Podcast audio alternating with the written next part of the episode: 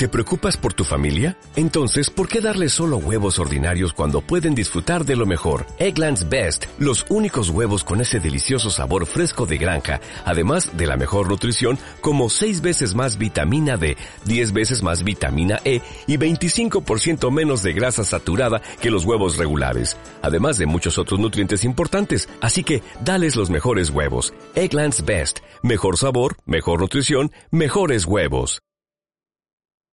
Descarga ya la aplicación móvil de Radio Viajera totalmente gratis, sin planes premium y con todos los podcasts geolocalizados, los destinos contados por periodistas y bloggers de viajes en primera persona, para que no te pierdas ningún detalle en tu próxima escapada. Estás escuchando De Donostia al Cielo, con Carlos Bengoa, de las redes sociales de Donosti City, en radioviajera.com.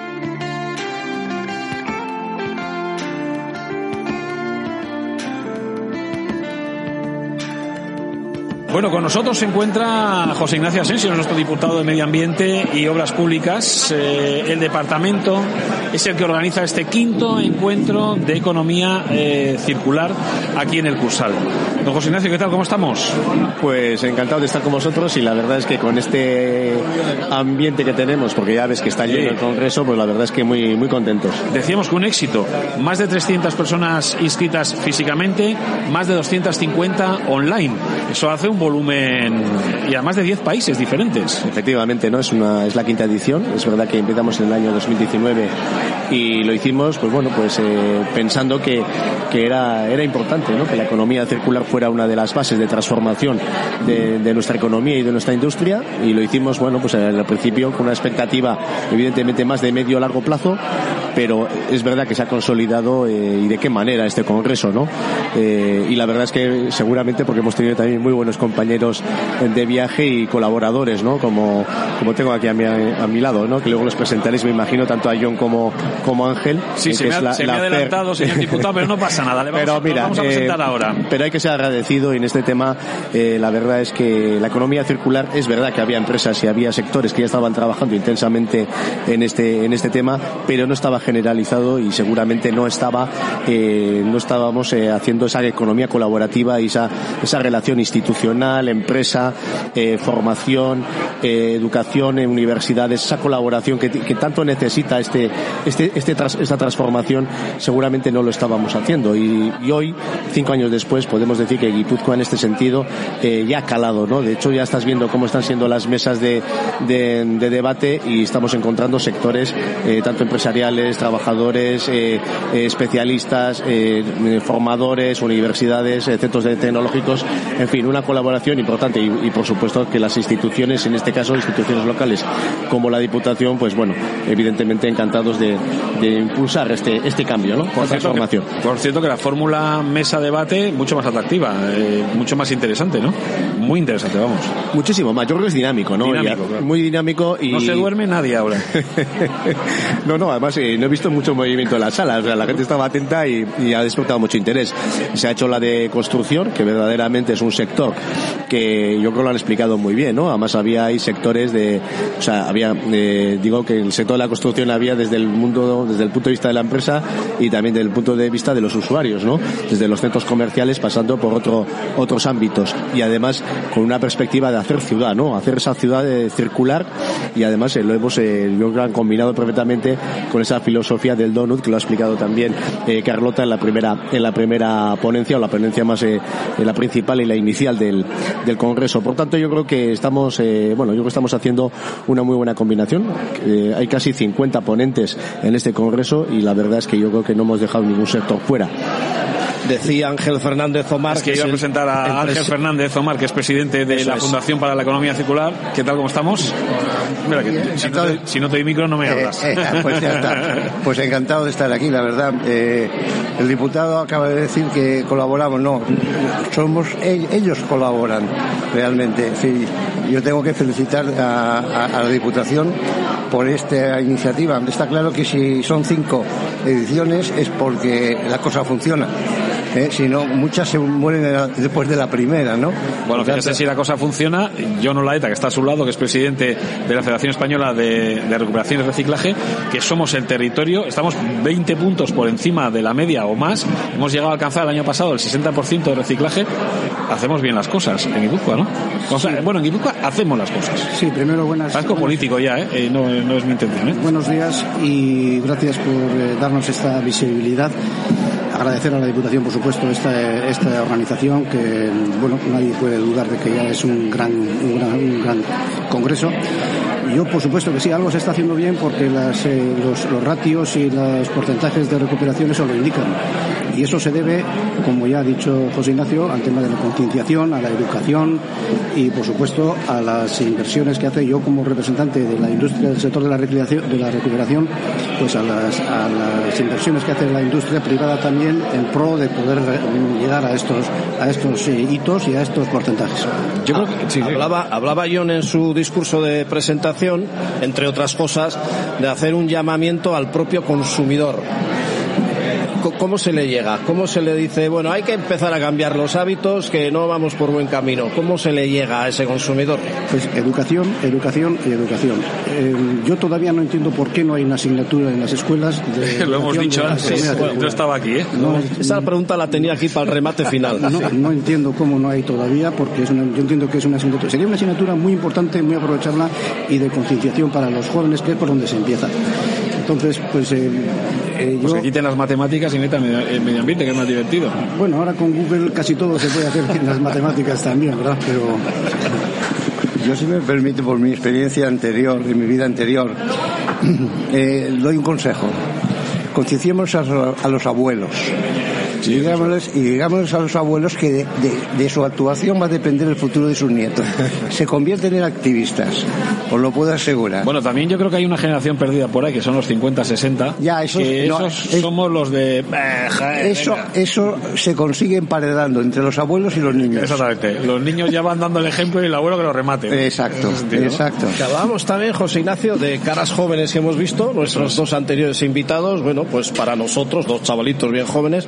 Oye, que nosotros Lo- somos jóvenes también. No, pero bueno, ya no tanto, pero sí te llena de, de satisfacción, que se suele decir, encontrar esta serie de talentos, ¿no? En, ese, en esos niveles como estamos, no solo en Guipúzcoa, sino luego en todo el Estado. Pues mira, eh, esta pregunta unida con la anterior. Eh, nosotros hemos tenido un empeño desde hace ya un par de años de impulsar eh, aulas de economía circular en, en las universidades, porque hay que recordar que las universidades tampoco tenían ese tipo de, de asignaturas. Lo hemos impulsado en la, en la Escuela de Ingenieros, lo hemos impulsado en Arquitectura y lo hemos impulsado en, en, ADE, ¿no? en, Económicas y Empresariales. ¿Qué quiero decir con esto? Que efectivamente lo, que, lo que estamos canalizando es eso, ¿no? Eh, formación, formación de aquellos que luego van a ser los que van a hacer las transformaciones tanto en, el ámbito productivo e industrial del, territorio, ¿no? Guipúzcoa además, si queremos mantener ese 30, 30 y tantos por ciento del PIB, que en estos momentos no llegamos, de, bueno, de la importancia del sector industrial, tenemos que cambiar las cosas. No somos ricos en casi nada, digo, en cuanto a materias primas, en cuanto a generación de energía, etcétera. Entonces tenemos que reutilizar, eh, tenemos que reciclar, tenemos que dar una transformación. Pero para eso hay que salir mentalizados desde el punto de vista educativo, como decíamos antes, ¿no? Los abuelos, evidentemente, para los nietos, pero los universitarios, cuando salen de las facultades, deberían tener los conceptos bien aprendidos. ¿eh? Y verdaderamente, pues eh, esa, esa transformación también se tiene que dar con los que van a ser los próximos líderes, los que van a desarrollar nuevos métodos de, de, trabajo, producción, etcétera, y tiene que tener esos conceptos bien claros. Por tanto, eh, es fundamental que los jóvenes, sobre todo los jóvenes, que luego, no, no hablo solamente de universidades, también la formación profesional, que aquí tiene una fuerza importante, tengan esos conceptos bien aprendidos, porque van a ser los que verdaderamente lo van a transformar y le van a sacar jugo a todo este cambio de, de procedimientos. ¿no? Por tanto, yo creo que el futuro está garantizado, está claro, estamos transformando eh, claramente la economía de, de Guipúzcoa, en este caso porque hablo de Guipúzcoa porque es la que conozco más, más en detalle, ¿no? Pero verdaderamente requiere tiempo, ¿eh? pero sobre todo requiere, eso de la- como me preguntabas, requiere que los nuevos talentos que salen con una magnífica formación tengan los conceptos absolutamente interiorizados. De hecho, hemos visto ejemplos claros, además también de, eh, gente joven con talento y que, y que están llevando a cabo en este sentido de la economía circular. El lema es economía circular acelerando el futuro de la sostenibilidad. ¿Es urgente acelerar ese futuro? bueno, por supuesto que es, urgente porque no tenemos un planeta B, para empezar. Y segundamente yo haría una consideración que es que eh, debería asustarnos a todos la situación del planeta, porque hay una confrontación entre la economía y la, sostenibilidad es muy importante que la tengamos en cuenta, porque una persona puede ser muy rica, pero si está enferma no vale. Y el planeta puede ser muy rico, que si está enfermo nos lo cargamos. Por lo tanto, tendremos que tener en cuenta estas consideraciones y actuar al efecto. ¿Y cree que la gente yo creo que el ciudadano o la ciudadana eh, de a pie eh, está realmente concienciado en ese sentido. Es decir, muchas veces no nos creemos, eh, ya están con lo del planeta.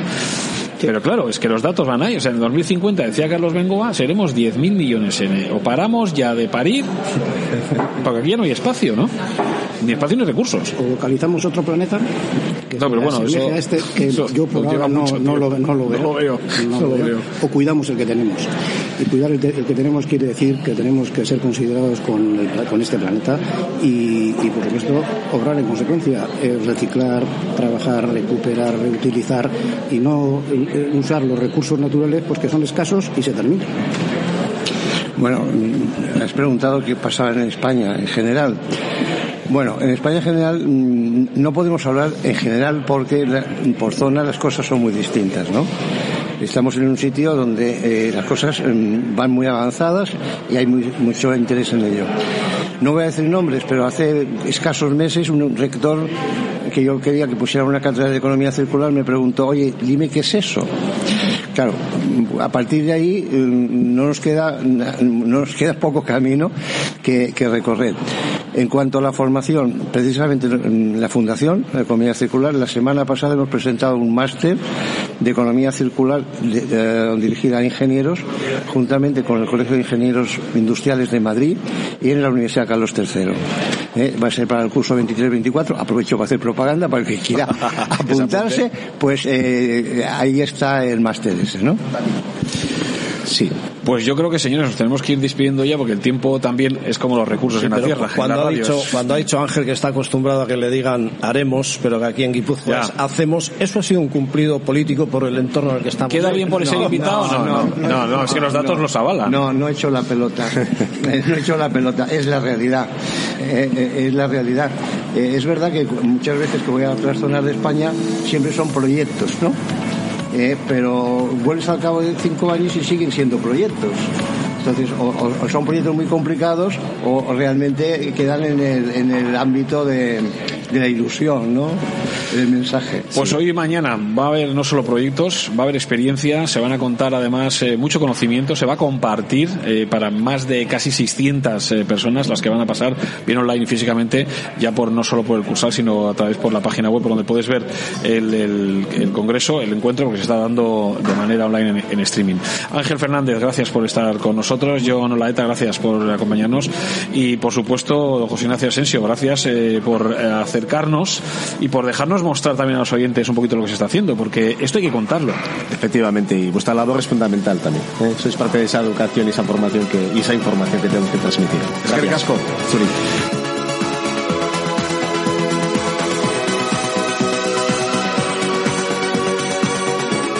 Descarga ya la aplicación móvil de Radio Viajera totalmente gratis, sin planes premium y con todos los podcasts geolocalizados, los destinos contados por periodistas y bloggers de viajes en primera persona, para que no te pierdas ningún detalle en tu próxima escapada. ¿No se merece tu familia lo mejor? Entonces, ¿por qué no los mejores huevos? Ahora, Egglands Best están disponibles en deliciosas opciones. Huevos clásicos, de gallina libre de jaula y orgánicos de Egglands, que ofrecen un sabor más delicioso y fresco de granja, que le encantará a tu familia. En comparación con los huevos ordinarios, Egglands Best contiene la mejor nutrición como 6 veces más vitamina D, 10 veces más vitamina E y el doble de omega 3 y B12. Solo Egglands Best. Mejor sabor, mejor nutrición, mejores huevos. Visita egglandsbest.com para más información.